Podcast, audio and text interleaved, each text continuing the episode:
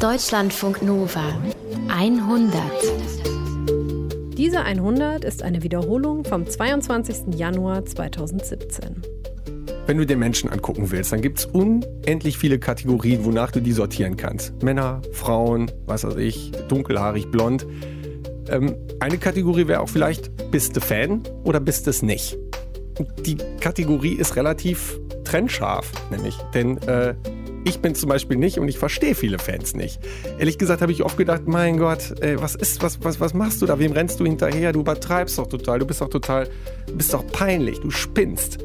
Ähm, kleines Beispiel, ein guter alter Freund von mir, mit dem ich sonst eigentlich immer äh, voll äh, einig bin, ähm, sammelt Star Wars Püppchen, gibt manchmal 1000 Euro für alte, ach, Puppen aus den 80er Jahren aus, die noch eingepackt sind. Der darf die nicht auspacken, sonst verlieren die an Wert.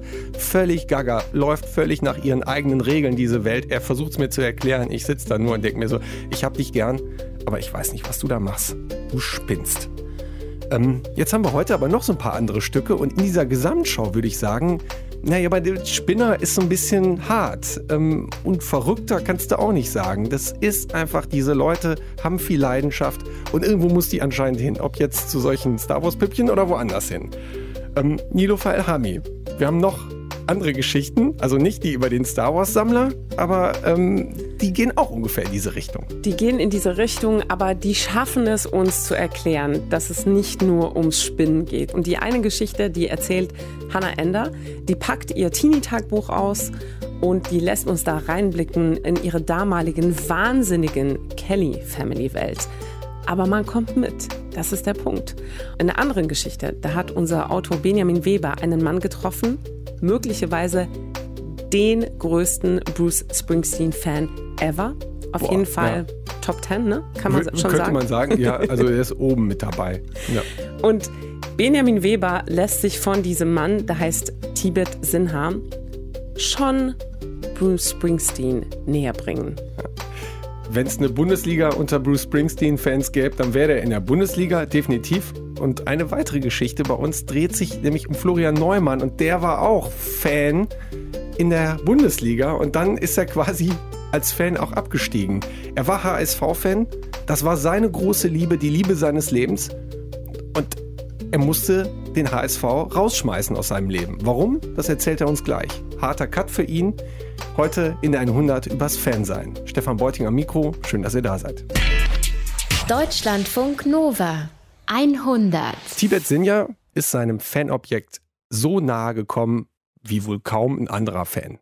Geschichte hört er Benjamin Weber erzählt sie. I have to say sorry because I'm a huge fan, but now I'm a journalist. Yeah, Don't right. worry, okay? It's gonna work out fine. Alright, Bruce, yeah. Dann kam er, auf einmal, der Boss war da, er kam da irgendwie vom ersten Stock, kam er runter, wie so ein bisschen so ferngesteuert, so ein bisschen müde, verpennt und ich dachte, Gott, da ist er, da ist er wirklich. Äh, cool bleiben, Tibet, cool bleiben. Hattest du so weiche Knie oder sowas? Ja, logisch, weiche Knie, es war alles irgendwie es war alles sehr surreal, das Ganze. Es war so, weißt du, wie so Wattebäusche auf den Ohren. Es war so, du warst so wie so eingepackt. Ein Donnerstag im Oktober 2016 in Frankfurt am Main.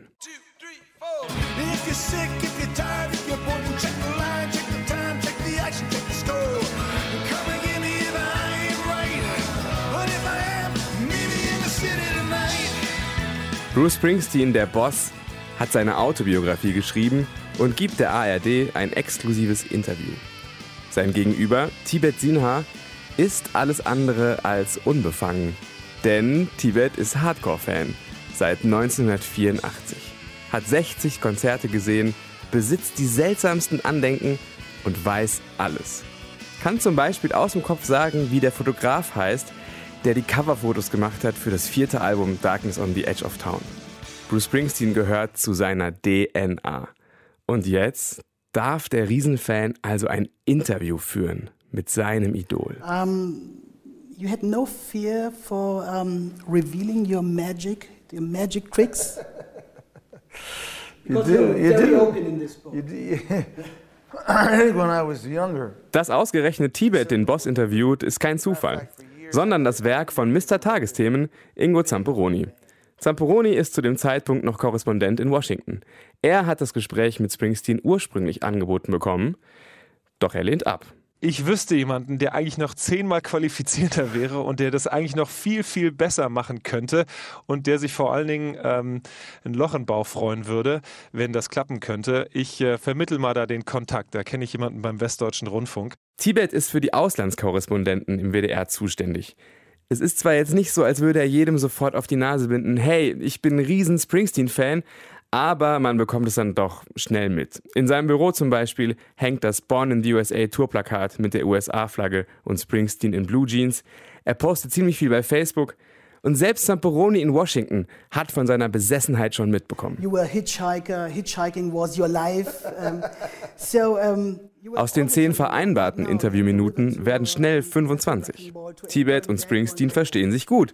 Man merkt, dass der Boss merkt, dass Tibet sich auskennt und keine 0815-Fragen stellt. Und das ist gut für die Atmosphäre. Im Gespräch hält Tibet die Distanz. Autogramme gibt es erst, als die Kameras aus sind. Und danach trinken die beiden sogar noch ein Bierchen an der Hotelbar. Ich habe Momente gehabt während des Interviews, wo ich einfach mal äh, mich so ein bisschen so wie so neben mich gesetzt habe und einfach nur den Moment genossen, dass ich mich mit meinem großen Helden Bruce Springsteen unterhalte. Seitdem gehe ich ein bisschen leichter durchs Leben. Ja, wirklich. Das ist so auf meiner persönlichen Bucketlist habe ich da irgendwas abgehakt, was mich total entspannt hat. Ich persönlich habe mich bisher nicht groß mit Bruce Springsteen beschäftigt. Für mich war das immer langweiliger als Herren Mainstream Rock und ich habe nie verstehen wollen, wenn mir einer erklärt hat, dass der eigentlich total großartig und wichtig ist. Seit ich Tibet kenne, hat sich das aber geändert. So ein bisschen mehr interessiert es mich dann doch.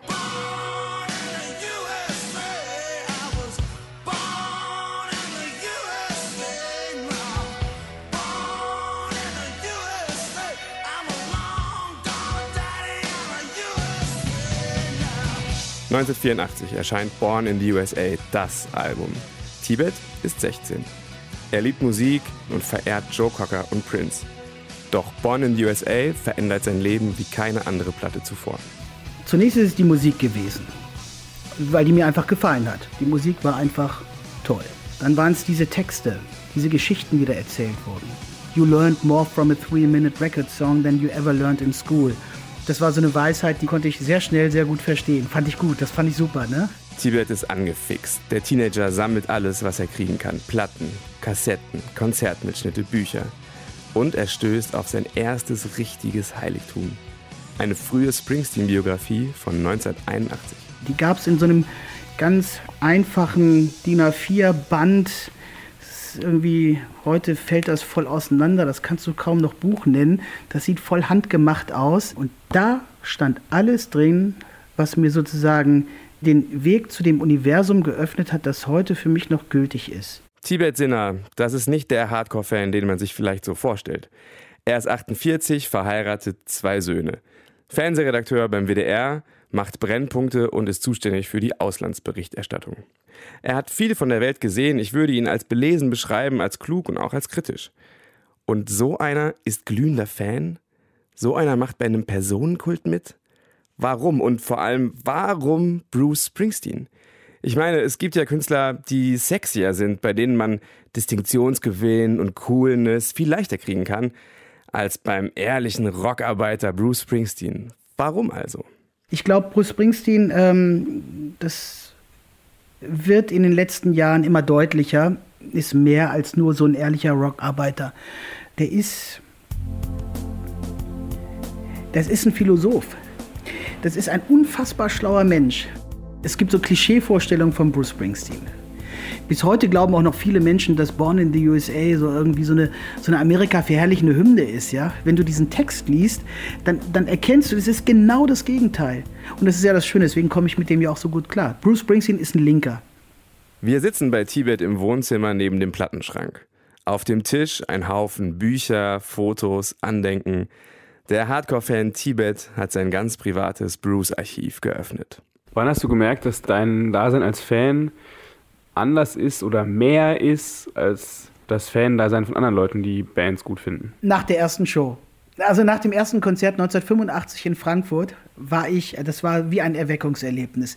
So etwas habe ich in meinem ganzen Leben noch nicht gesehen. Und ich hatte bis zu dem Zeitpunkt schon einige Konzerte gesehen. Ich muss dazu sagen, ein bisschen Hype war auch dabei, weil damals war es so, ich habe gelesen im Musikexpress irgendwie die Zeitung, die ich damals gelesen habe. Äh, ja, da kommt dieser Typ aus New Jersey, der ist bekannt für seine langen Shows, der spielt vier Stunden und da war so ein Bild von so einem verschwitzten Typen und da dachte ich, wow, das ist ja geil, das ist super, da will ich mal hingehen. Der kommt nach Frankfurt, da fahre ich hin. Springsteen spielt im Waldstadion an einem Samstag. Tibet wohnt zu der Zeit noch in Celle in Niedersachsen. Das sind fünf Stunden mit dem Zug nach Frankfurt. Und eigentlich ist Samstag auch noch Schule. Aber ganz klar, da geht er natürlich nicht hin, denn wenn er ganz nach vorne will, muss er früh da sein.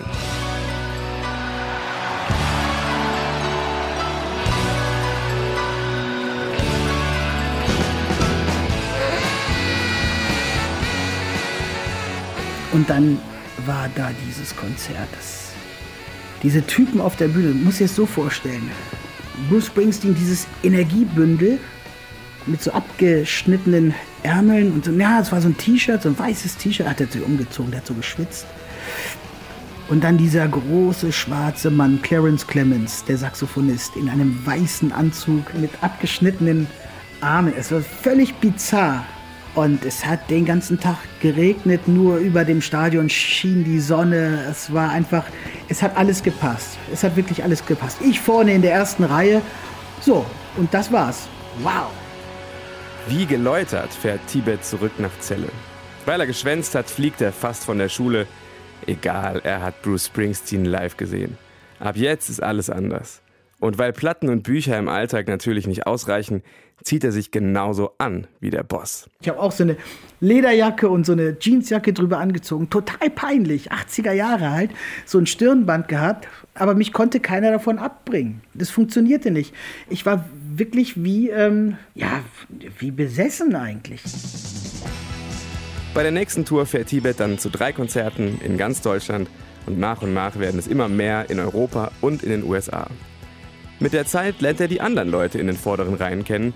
Viele davon sind Springsteen-Freaks wie er selbst. Es entstehen Bekanntschaften, manche werden echte Freunde und natürlich wächst auch das Privatarchiv mit Springsteen-Stuff. Was ist das jetzt? Guck mal, das ähm, habe ich 1992 war das. Bei einem Konzert in Frankreich ist das ein, das ist ein Zettel und da ist mit einem Edding in Lautschrift geschrieben Je vous présente en vie nous, nous avons comme, comme Sénable une Amérique. Ich spreche kein Französisch, deswegen habe ich das jetzt so gesagt. Da hat er einen Musiker, Elliot Murphy, der in Frankreich lebt, den hat er auf die Bühne gebeten. Ist ein alter Freund von ihm und die haben zusammen ein, zwei Stücke gespielt. Und das hat Bruce Springsteen so abgelesen. Und nach dem Konzert bin ich nach vorne gegangen und habe gefragt, ob ich diesen ob ich diesen Zettel haben kann. Das begleitet mich seitdem. Das ist, oder dieses hier, das ist völlig abgefahren, ey. Guck mal, weißt du, was das ist? Das Zähne? Nein, das nee, sind keine Steinchen. Zähne. Das sind kleine Steinchen. Weißt du, immer wenn ich in Washington bin, New Jersey ist ja nicht so weit davon entfernt, die Gegend, wo er lebt, das ist äh, ein Katzensprung. Denn wenn ich am Wochenende frei habe, nehme ich mir einen Mietwagen, fahre hoch und es gibt so ein paar Spots, ein paar Hotspots, die musst du einfach besuchen. Es gibt so ein paar, paar Orte für so Hardcore-Fans, die sind ein Muss. Mhm. Das, das atmet das Ganze. Und das ist äh, vor seinem Haus. Ein paar Kieselsteinchen, die habe ich mir einfach mal mitgenommen. Und wo steht jetzt das Glas mit den Steinen? Das steht hier in der Küche, in einem Regal. Die, also meine Frau, der habe ich schon verboten, bitte wag es nicht, diese Dinger wegzuschmeißen. Meine Kinder wissen, dass es heilig ist. Das steht so ein bisschen versteckt, damit die Putzfrau das auch nicht aus Versehen mal irgendwie wegmacht. Steht das einfach da und ähm, steht vor sich hin. Ab und zu nehme ich mir das, dann gucke ich mir die kleinen Steinchen an und dann stelle ich sie wieder zurück. Wirst du von deiner Familie da äh, verstanden oder auch mal belächelt? Ja, boah, das ist schwierig. Es ist so. Meine Frau wusste das ja alles gar nicht. Die wusste ja nicht, dass ich so ein Hardcore-Springsteen-Fan bin. Als Tibet 1993 in Frankfurt eine Medizinstudentin kennenlernt, die er später heiratet, ist es um Springsteen ziemlich still. Keine Konzerte, wenig Neues, Tibets Leidenschaft liegt auf Eis. So kann das junge Glück ungestörte Jahre verleben, bis der Boss plötzlich doch wieder auftaucht. 99 geht er auf ausgedehnte Europatournee Und Tibets Frau muss wie aus dem Nichts heraus weitreichende Veränderungen in Wesen und Verhalten ihres Ehemanns feststellen. Sie dachte, wieso rastet dieser Typ auf einmal so aus? Wieso geht er jetzt auf so viele Konzerte? Wieso fliegt er jetzt auf einmal nach Amerika für eine Show? Und dann hat sie auf meine Platten geguckt und gesagt, wow, wie viele Platten hat er da eigentlich? Ja? Und dann musste ich ihr das alles erklären. Sagen wir so, mittlerweile ist es so, ähm, es verbindet sie in gewisser Weise eine Hassliebe zu Springsteen. Sie belächelt mich nicht, das ist eher eine Konkurrenz manchmal weil meine Gedanken doch sehr oft um Springsteen, seine Musik und das, was er gerade mal wieder so macht, ähm, kreisen. Ich thematisiere das dann auch oft zu Hause und in guten Momenten hören sie mir zu, reagieren auf mich, in schlechten Momenten sagen sie gar nichts und in ganz schlechten Momenten lachen sie mich aus. Meine Kinder sind aufgewachsen im Bewusstsein, dass sie einen Vater haben, der ein extremer Bruce Springsteen-Fan ist. Meine Kinder haben mir tatsächlich letztens gesagt, Papa, du bist echt cool. Ich, warum? Ja, du mit deinem Bruce Springsteen-Zeug oder so. Irgendwie, auch wenn das total krank ist, irgendwie ist es cool, einen Vater zu haben, der auf sowas abfährt. Und das Allerschönste, das aller, wirklich Allerschönste war vor ein paar Jahren in Mönchengladbach hat er gespielt und wir sind zu viert hingefahren und es war ein großartiges Konzert und das war für mich ein richtig schöner Moment. Irgendwie meine Jungs, meine Frau und ich auf einem Konzert. Das war richtig toll. Aber das beste Konzert seines Lebens hat Tibet laut eigener Aussage letztes Jahr gesehen, in Washington.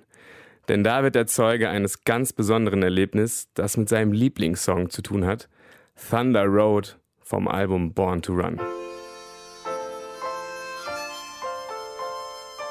Für mich ist Thunder Road ein Lied, das ist mit meiner Familie schon verabredet, das muss bei meiner Beerdigung gespielt werden. Das ist für mich etwas, das ist das beste Lied aller Zeiten. Es schießen mir immer die Tränen in die Augen. You're the beauty, but hey, you're right for me. Also, weißt du, du bist keine Schönheit, aber für mich bist du absolut okay. Das ist so, da ist nichts überhöht, sondern das ist das normale Leben. Ne? Eine Hommage an irgendwie das Mädel, das er irgendwie nehmen will, das er packen will, dass er sich ins Auto setzen will und raus aus der Trostlosigkeit. Das ist ein Film. Ich habe jetzt in Washington, als ich auf dem Konzert äh, von einem Jahr war, ich stand ganz vorne in der ersten Reihe und ähm, ich habe, er stand ganz nah dran, er stand wirklich nah dran an mir und ich habe, während er Thunder Road gespielt hat, habe ich die Gitarre, die Fender berührt. Ein Sakrileg, das darf man eigentlich gar nicht machen, aber er stand so nah dran. Ich konnte einfach nicht, ich musste einfach mal ganz kurz anfassen. Es war so großartig. Das war wirklich ein, das war ein magischer Moment. Und wie hat sich das angefühlt, die Gitarre? Ja, die ist, ja, kalt.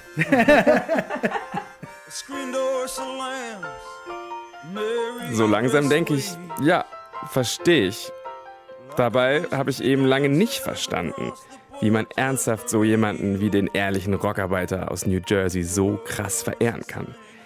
Jetzt habe ich Kieselsteine aus seiner Einfahrt berührt, habe einmal über seine Handschrift streichen dürfen. Und die ganzen Geschichten von Tibet, das macht was mit mir. Zu Hause hole ich fast unbewusst meine beiden Springsteen-Platten aus dem Regal, die habe ich mal irgendwo für zwei Euro gekauft und leg sie auf. Und ich kann mich nicht dagegen wehren. Ich bekomme Gänsehaut bei dem Gedanken, dass die Musik so vielen Menschen so viel bedeutet. Was Tibet noch so ein bisschen umzutreiben scheint, ist die Situation mit seiner Frau, die sich für Springsteen und das Ganze drumherum immer noch nicht so richtig erwärmen kann. Jetzt, äh, ich muss, eine Geschichte muss ich noch loswerden. Eine Geschichte. Wir sind aus dem Skiurlaub jetzt zurückgekommen. Die Kinder saßen hinten mit ihren iPods, die haben eh was anderes gehört. Lisa, pass auf, ich spiele jetzt mal ein richtig gutes Konzert dir von Springsteen vor. So ein Akustikkonzert, nur Bruce auf der Bühne, Gitarre. Ich habe mich so gefreut, weil sie hat dann wirklich, sie fand das richtig gut und irgendwann sagt die, lass laufen, lass laufen, lass laufen. Ja, ja, und ich war so glücklich und dann fahren wir durch Ulm durch und dann haben wir diesen beschissenen Verkehrsunfall. Da kommt dieser LKW von der Seite, drängt uns von der Fahrbahn, bang, aus. Ausgerechnet da, wo meine Frau sagte, ich höre so gern Bruce Springsteen naja, konnte man nichts machen. Muss man ausmachen. Uns ist nichts passiert. Uns ist nichts passiert. Ist alles nur Blechschaden. Aber das war auch so ein Schicksalsding. I was bruised and battered. I couldn't tell what I felt. I was unrecognizable to myself. I saw my reflection in a window and didn't know my own face. Oh, brother, gonna leave wasting away streets of Philadelphia.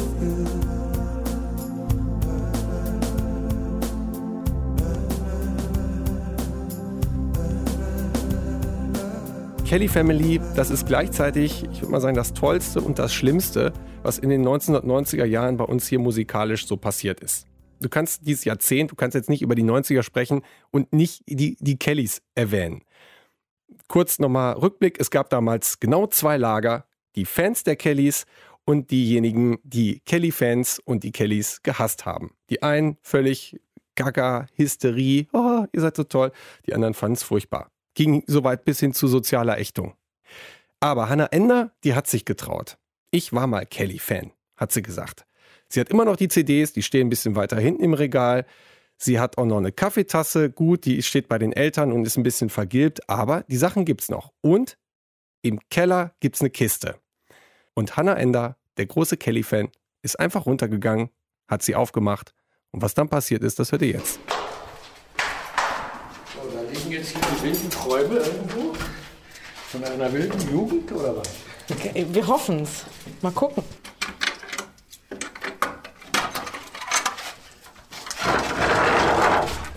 Oh. So, da hinten in der Ecke muss das irgendwo sein. Hier, Hannah Kelly Kram. Das ah. ist die Kiste.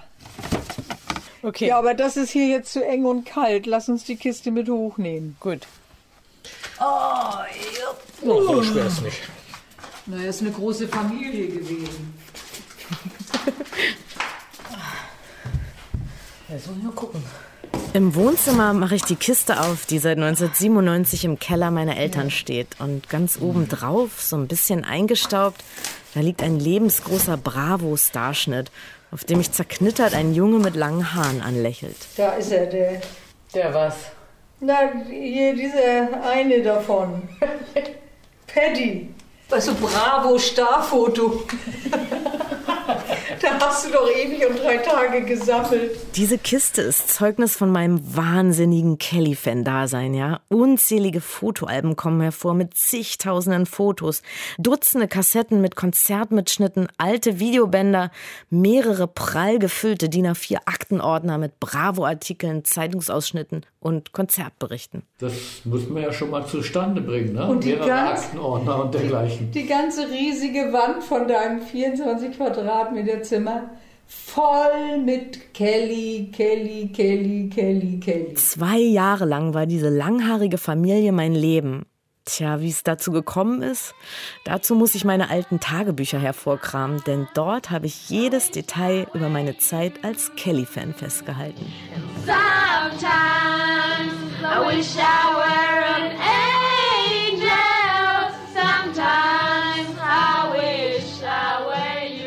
Angefangen hat alles 1995. Ich war damals 15 Jahre alt. Und die Kelly Family, die sind so vorher als Straßenmusiker durch Deutschlands Fußgängerzonen getingelt, bis sie von der Bravo entdeckt wurde. Und in einer dieser Bravos habe ich ihn dann gesehen, Paddy Kelly. Lange braune Haare bis zum Po, schiefe Nase, knallrote Bäckchen und ziemlich merkwürdige Klamotten. Aber für mich war es Liebe auf den ersten Blick.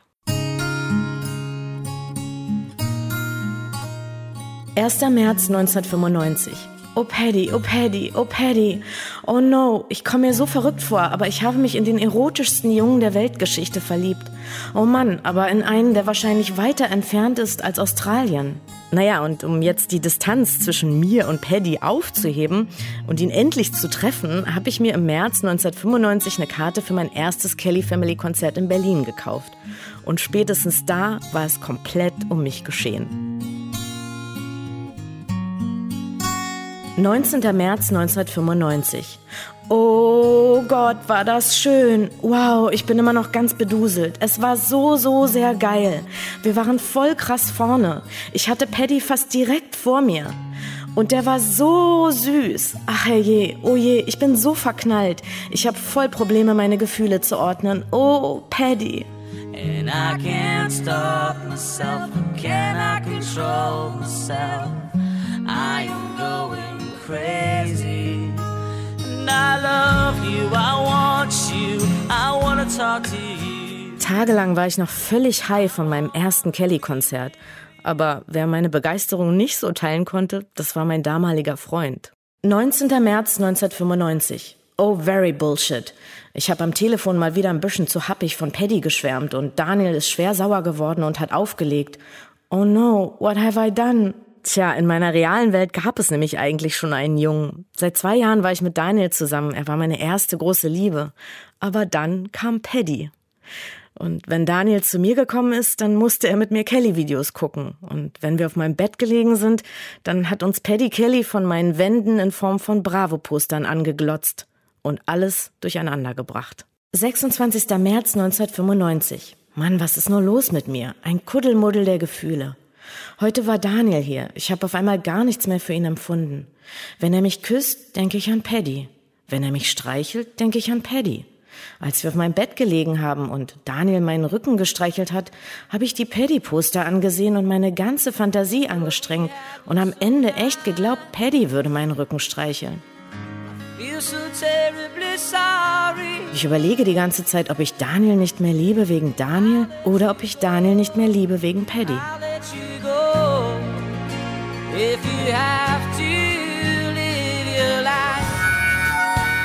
Wann und wie wir Schluss gemacht haben, das weiß ich heute gar nicht mehr.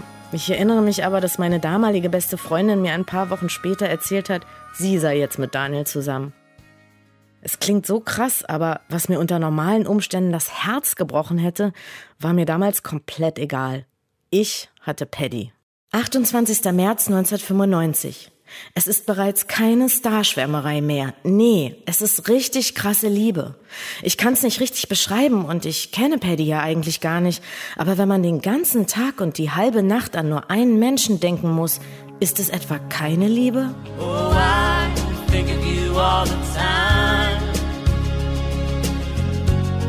It's you I believe in because it's love. Yes, it's love. Oh, it's love. Mein absolut größter Wunsch war damals, dass Paddy sich auch in mich verliebt. Und dafür musste ich ihn ja wieder treffen. Die Kelly Family wohnte damals auf so einem Hausboot in Köln-Deutz. Und für mich war total klar, die nächsten Schulferien musste ich mit meiner Mutter genau dorthin. Osterferien Köln, weil Paddy da irgendwo mit dem Schiff im Wasser lag. Und dann mussten wir da über die Gleise steigen und ran an das Wasser, aber da war ein ganz hoher Gitterzaun. Und durch diese kleinen Gitterlöcher mussten wir dann glotzen, ob wir irgendjemanden auf dem Boot erkennen. Natürlich haben wir keinen erkannt.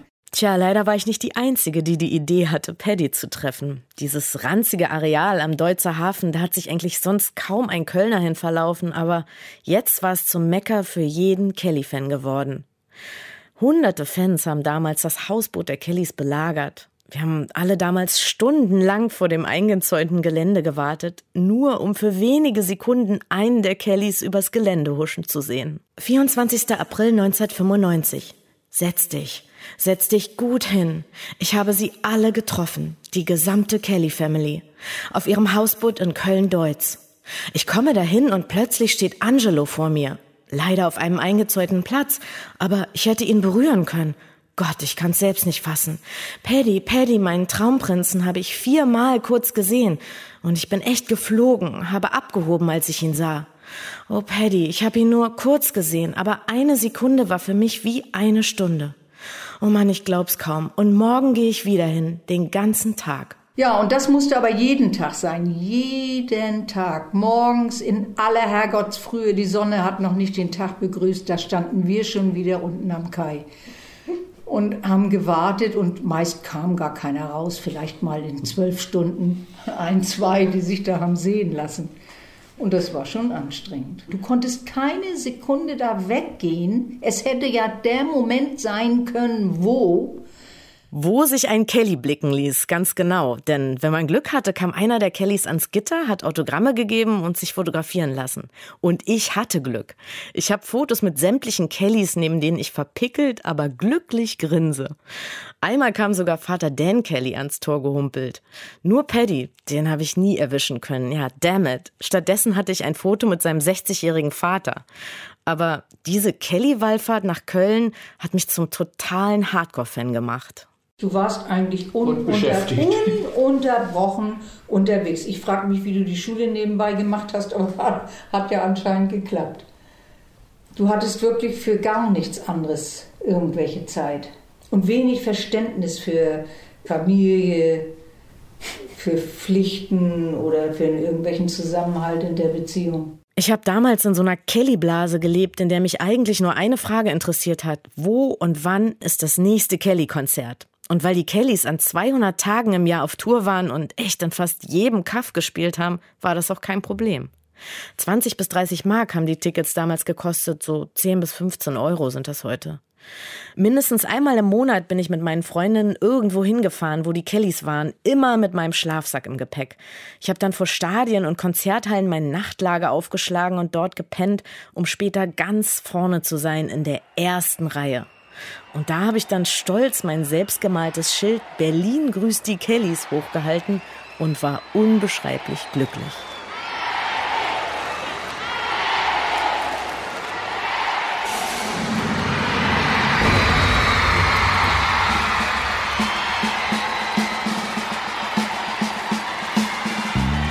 Und so ist das einen ganzen Sommer lang gegangen. Hannover, Niedersachsenstadion, 50.000 Menschen, Hanna in der ersten Reihe. Rostock, Ostseestadion, 30.000 Menschen, Hanna in der ersten Reihe. Lorelei, 36.000 Menschen, Hanna in der ersten Reihe. Berlin Schlossplatz, 80.000 Menschen, Hanna in der ersten Reihe.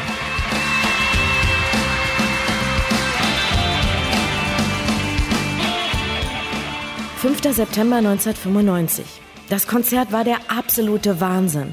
Beim letzten Lied musste ich weinen. Ich konnte nicht mehr. Es ging nicht mehr. Es bricht alles in einem zusammen. Unbeschreiblich. Es hat die ganze Zeit wahnsinnig geregnet, aber es war mir so egal. Ich war einfach nur glücklich, glücklich, glücklich.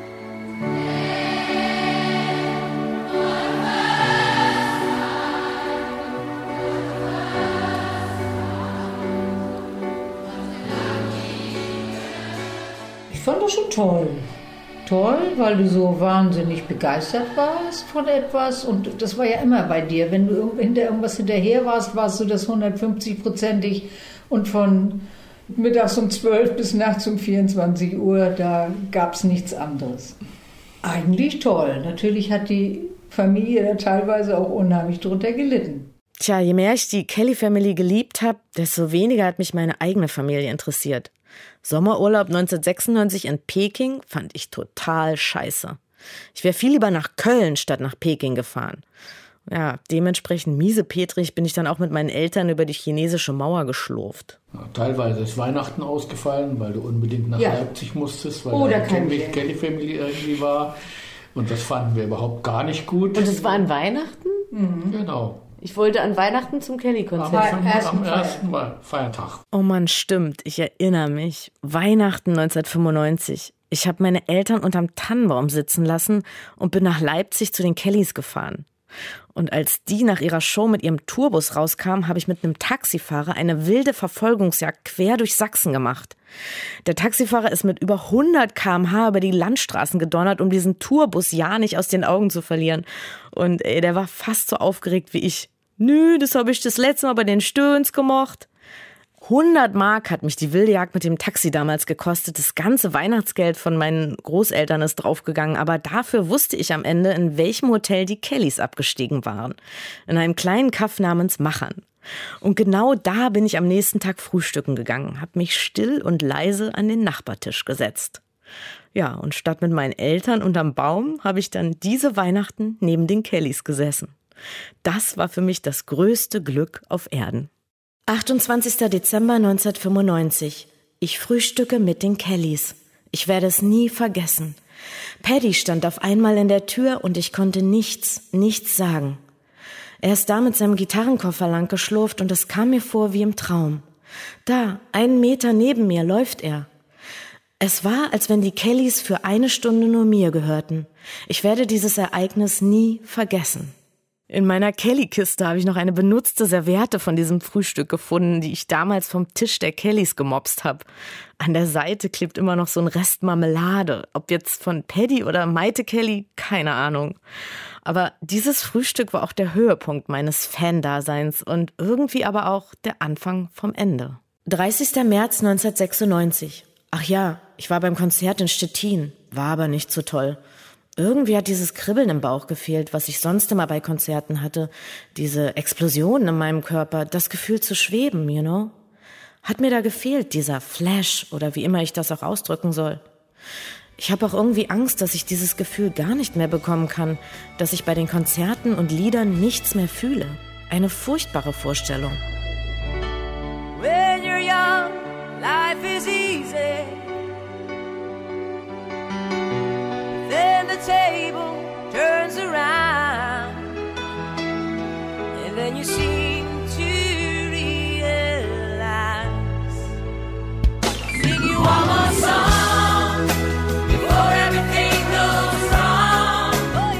Ich glaube, ich war einfach irgendwann übersättigt. Ich hatte sämtliche Kellys am Hausboot getroffen. Ich war auf Dutzenden Konzerten mit immer denselben Abläufen gewesen. Und ich hatte mit den Kellys gefrühstückt. Und Paddy hatte sich immer noch nicht in mich verliebt. Ich war mittlerweile 17 und irgendwie war es an der Zeit, aus meiner Kelly-Blase wieder zurück in die Realität zu kommen. 25. März 1997. Zwei Jahre haben die Kellys mein Leben bestimmt und jetzt bin ich gerade dabei, mich von ihnen zu lösen, Abstand zu gewinnen. Aber irgendwie ist so eine Trennung auch voll hart, weil das ja bisher leider mein fast einziger Lebensinhalt war. Ich war gestern in Romeo und Julia und dieser Film hat mir gezeigt, was im Leben wirklich wichtig ist.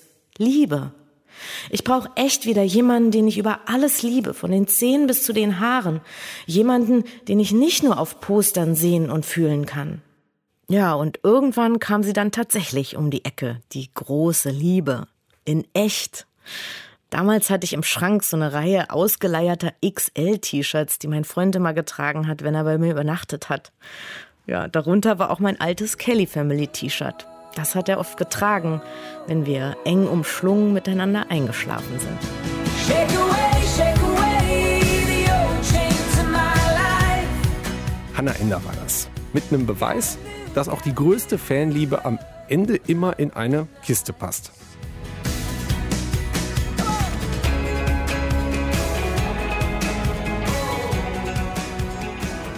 So, in unserer 100 geht es heute ums Fansein ne? und um diese Leidenschaft, die eigentlich nur echte Fans spüren. Und um wahre Liebe. Im Netz habe ich ein Logo gefunden. Darauf steht, Frauen ändern sich, wahre Liebe bleibt. Oben habe ich so eine schwarz-weiße Raute auf blauem Grund und darunter total trocken der Einschub nur der HSV. Das Ganze gibt's gedruckt auf Tassen, auf Postern, auf T-Shirts und, und auch auf kleinen Spielzeug-Teddys. Also muss da ja was dran sein. Die wahre Liebe findest du beim HSV. Und zu Gast in 100 ist heute Florian Neumann. Der gehörte mal zu diesen Fans vom HSV. Aber jetzt ist es nicht mehr. Und wir wollen mal zurückgehen auf diesen Moment. Hallo Florian. Moin. Wir wollen mal zurückgehen auf diesen Moment, wo dein Herz für den HSV schlug. Wann war das? Also das genaue Datum kenne ich tatsächlich sogar noch. 1987 war auf dem Rathausmarkt am 27.09. ein großes Fest vom HSV, weil er dort 100 Jahre alt ist. Und da waren Spieler vom HSV und wenn ich vorher immer schon so ein bisschen hingeguckt habe, habe ich mich wahrscheinlich dann an diesem Tag in den HSV verliebt, damals dann mit 13. Mit 13, ja gut, da äh, geht das so los mit den Hormonen und sowas. Ja, kannst du das mal irgendwie so vergleichen? Also ich, es gibt ja viele Lieben. Manche lieben ihr Haustier, du hast deine Mama lieb. Vielleicht findest du auch die eine oder andere Frau sehr anziehend und attraktiv. Was ist das für eine Liebe gewesen von dir zum HSV? Ähm, ich werde heute auch natürlich an meinem neuen Verein immer danach gefragt, was das alles bedeutet. Und es ist tatsächlich zum einen auch viel, hat viel mit Menschen zu tun. Man trifft dort Menschen, die das Gleiche empfinden wie einer selber. Man muss sich dessen nicht schämen, dass man eben bei einer Niederlage Tränen in den Augen hat, äh, teilweise bei Siegen Tränen in den Augen hat, weil es so schön ist, ähm, dass man jedes zweite Wochenende zusammensteht und das, was damals in den 90ern zu ertragen war, ertragen hat und trotzdem immer hingeht. Also eine Bindung, ähm, die über das, was Toten geleistet wird, hinausgeht. Eine Bindung, die, die aber auch so tief ist, dass also wenig Dinge sie erschüttern können. Also Misserfolge zum Beispiel nicht unbedingt. Okay, das hört sich ja an wirklich nach so einer ganz, ganz festen Sache. Ist denn da auch so ein bisschen Kribbeln im Bauch, äh, Schmetterlinge im Bauch manchmal unterwegs? Äh, Ja, natürlich. Also gerade vor großen Spielen, also große Spiele, wo es um was ging, da, da ist man den ganzen Tag nervös. Ich erinnere mich an ein Spiel, es gab eine Woche, da haben wir gegen Werder Bremen viermal innerhalb von, ich glaube, zehn Tagen gespielt. Äh, da bin ich im Trikot zu einer Schulung gegangen. Also im, ich musste damals immer noch einen Anzug tragen. Also hatte mein Jackett an und dann hatte ich mein HSV-Trikot an, weil ich es einfach nicht ausgehalten hat, weil ich jetzt los wollte, weil es ins Stadion ging. Es ging gegen den, gegen den Erzrivalen und ähm, dieses Kribbeln im Bauch, es, es kann man tatsächlich dann auch mit dem Verliebtsein ähm, beschreiben, wobei das Verliebtsein beim Partner geht ja irgendwann weg. Also das Kribbeln im Bauch ist nicht mehr so stark. Ähm, beim, beim Fußball hat man aber sehr häufig so emotionale Hochs und emotionale Tiefs. Das ist eben nicht gleichbleibend. Wow, aber gut, aber jetzt hätte ich ja quasi das Beste aus beiden Welten. Ne? Du erzählst mir hier die Liebe zum HSV.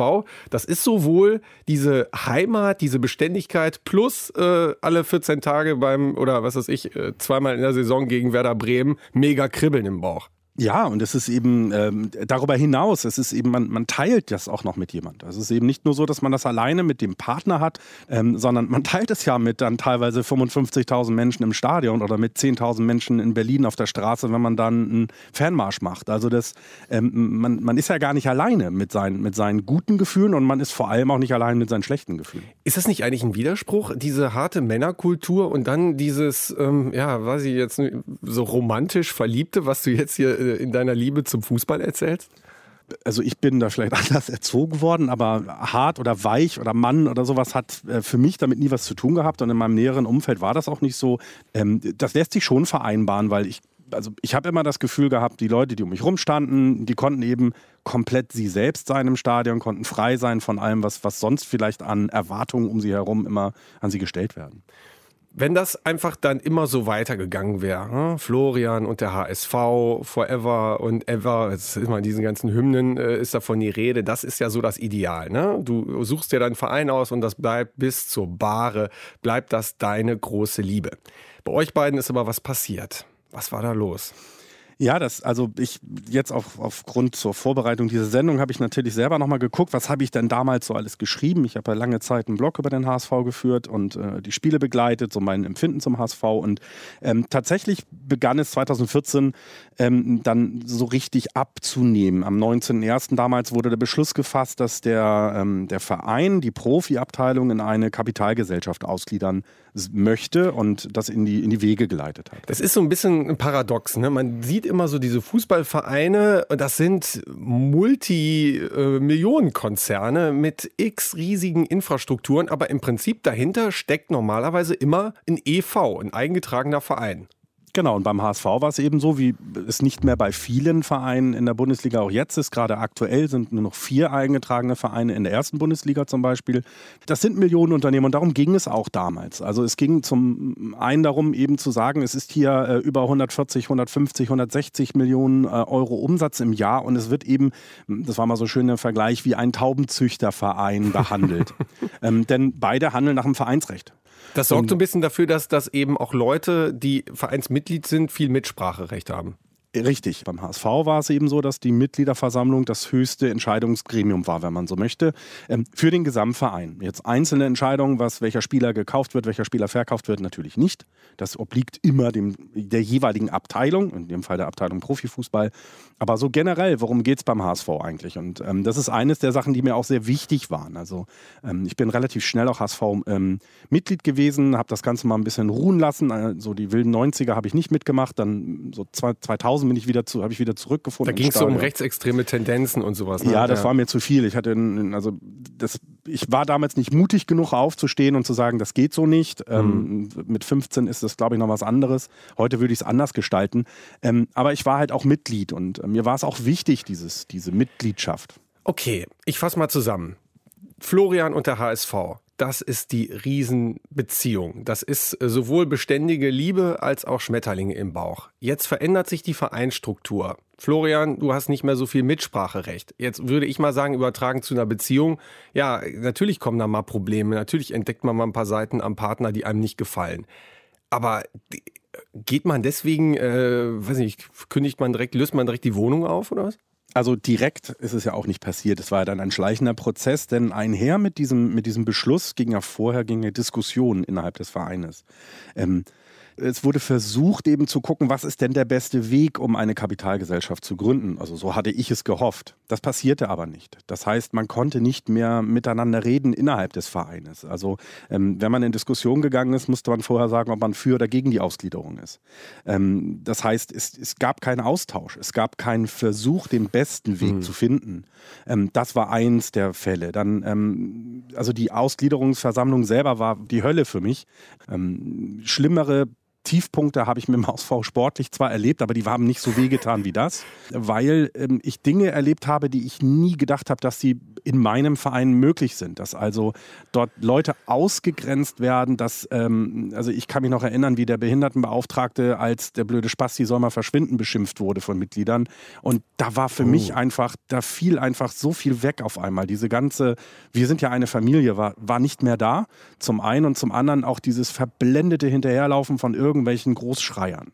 Also da wurden Versprechungen gemacht, die niemals gehalten worden sind dann in, äh, im, im Nachhinein und es, es sind alle drauf reingefallen und das hat mich so komplett davon weggebracht.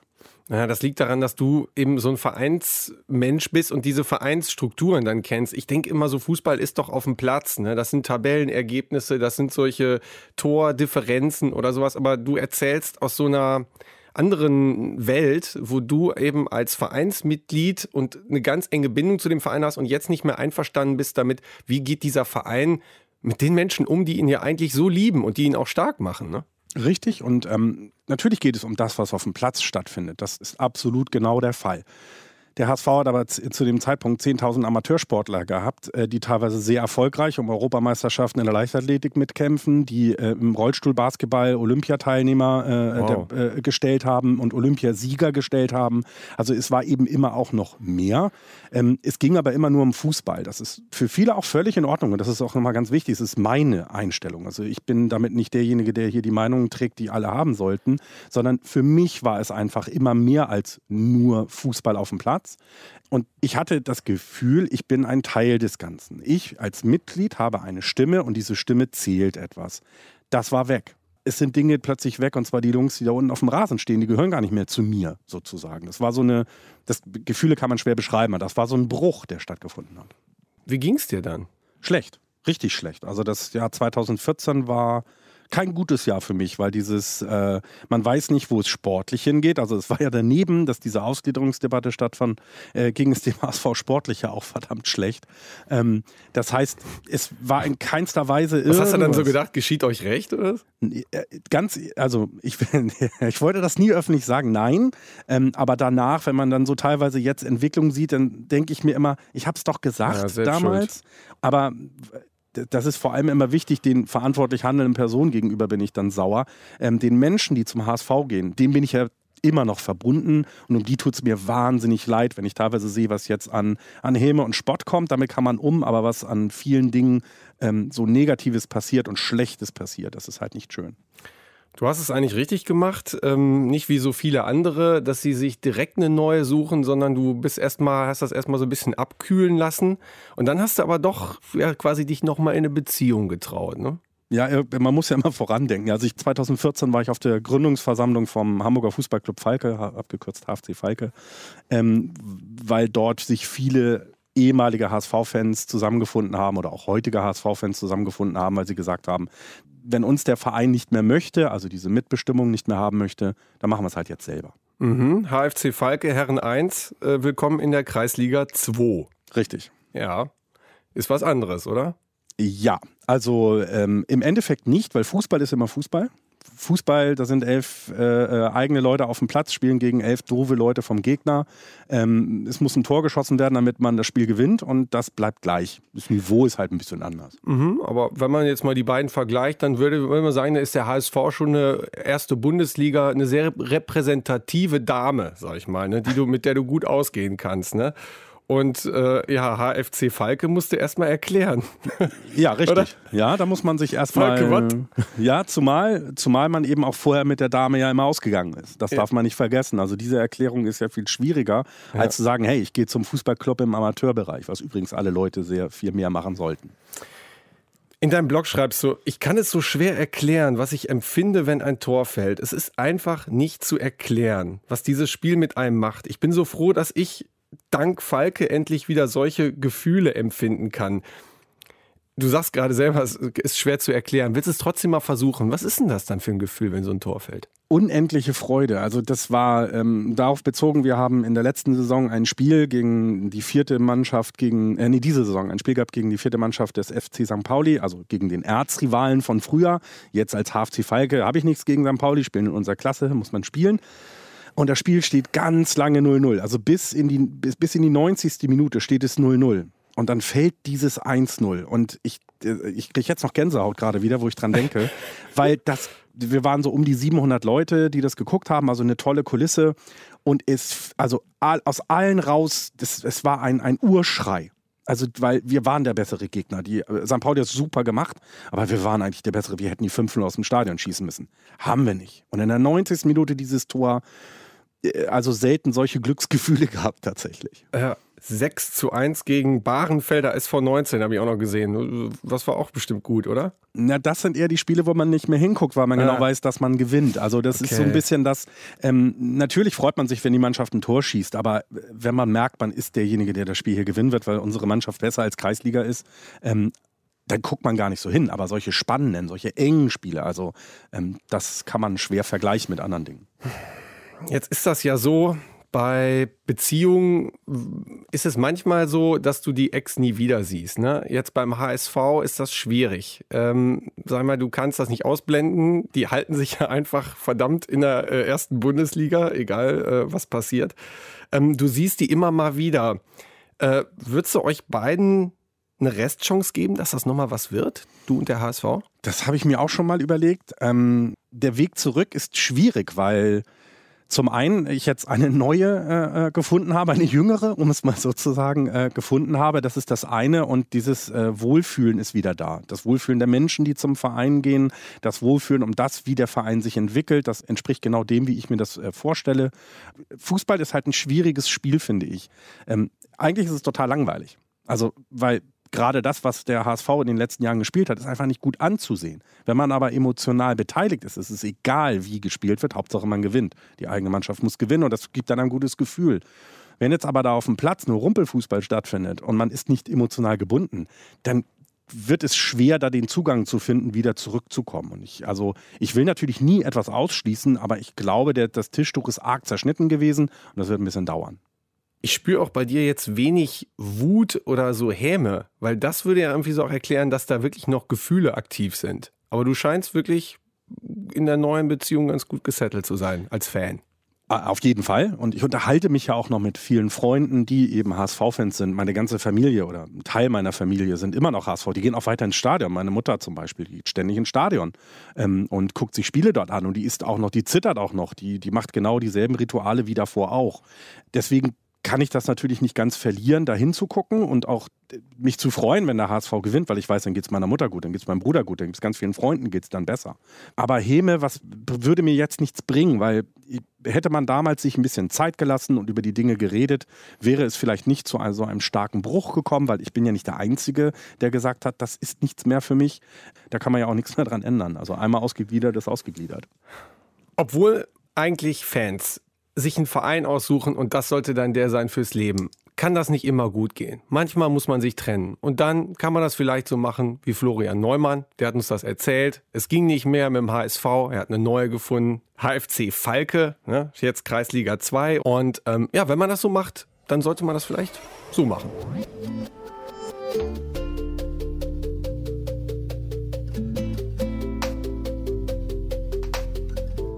...100 habt ihr heute gehört und es ging ums Fansein. Und ähm, ja, diese Fans, das sind ja irgendwie sehr, sehr liebenswerte Spinner. Das bleibt für mich so am Ende übrig.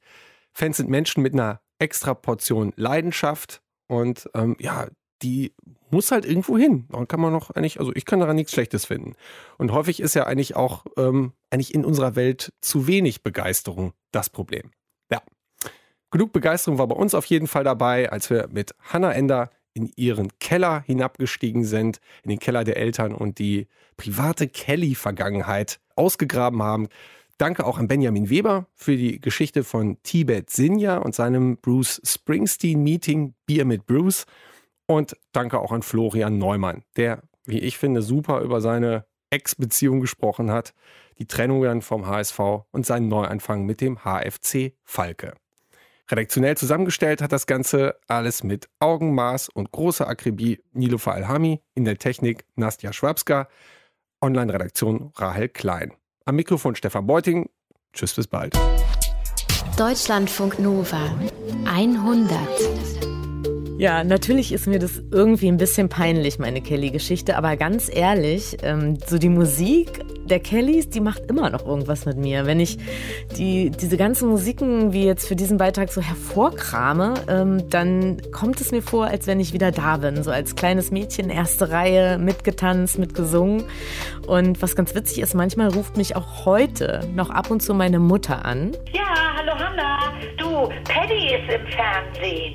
Guckst du's? Ja, naja, dieses Jahr hat die Kelly Family ja ihr großes Comeback angekündigt und ich habe erst gedacht, oh nee, da gehst du nicht hin, muss nicht sein. Aber ganz ehrlich, so nach diesem Beitrag habe ich gedacht, och, warum nicht, ey?